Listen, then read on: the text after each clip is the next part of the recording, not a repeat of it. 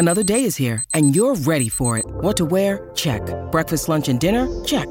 Planning for what's next and how to save for it? That's where Bank of America can help. For your financial to dos, Bank of America has experts ready to help get you closer to your goals. Get started at one of our local financial centers or 24-7 in our mobile banking app. Find a location near you at bankofamerica.com slash talk to us. What would you like the power to do? Mobile banking requires downloading the app and is only available for select devices. Message and data rates may apply. Bank of America and a member FDIC.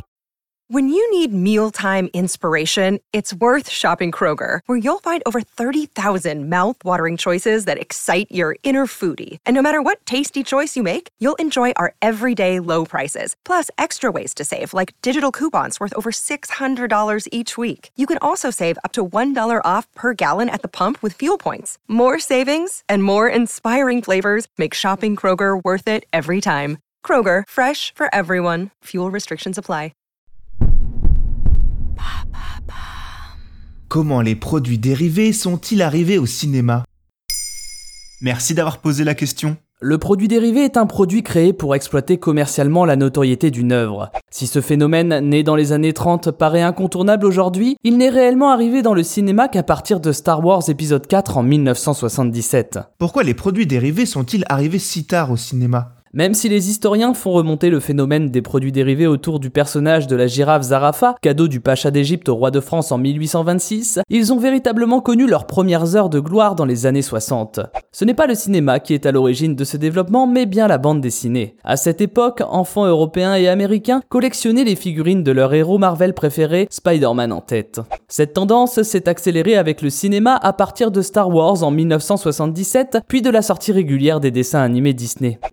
Les produits dérivés correspondent à une industrialisation de la culture et du divertissement, et ils ont donc logiquement suivi le développement des différents supports. D'abord la BD, puis le dessin animé pour arriver au grand écran. D'ailleurs, si tout commence avec Star Wars, ça n'est pas un hasard. En effet, ce film est le premier à s'attaquer de manière aussi travaillée au genre de la science-fiction grand public, et ainsi le premier à rivaliser avec les bandes dessinées dans la qualité de ses scènes d'action ou de ses effets spéciaux. Quel type de produits dérivés tirés de films existe-t-il aujourd'hui? Pour se rendre compte de la diversité des produits dérivés proposés sur le marché, il suffit de suivre un des mastodontes sur le sujet, à savoir Disney. Au départ, le produit dérivé tournait principalement autour de la figurine ou du magazine, mais les professionnels du marketing et de l'industrie ont été beaucoup plus loin en proposant d'apposer leur logo sur n'importe quel objet du quotidien. Quel enfant n'a pas été fier d'annoncer à ses copains qu'il dormait dans des draps de patrouille ou qu'il buvait dans un mug Reine des Neiges?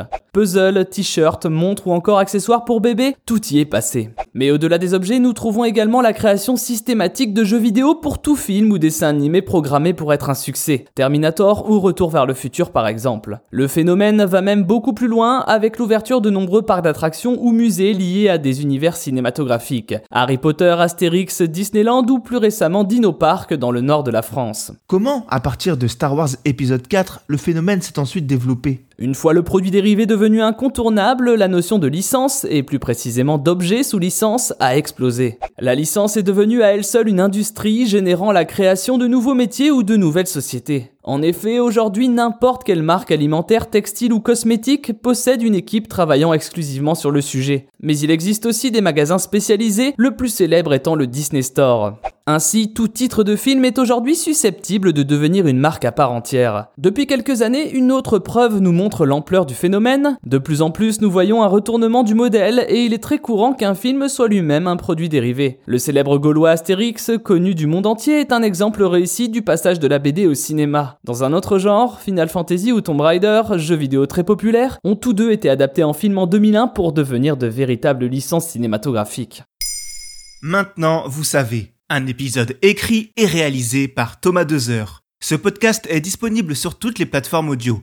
Et pour l'écouter sans publicité, rendez-vous sur la chaîne Bababam Plus d'Apple Podcast. Bababam.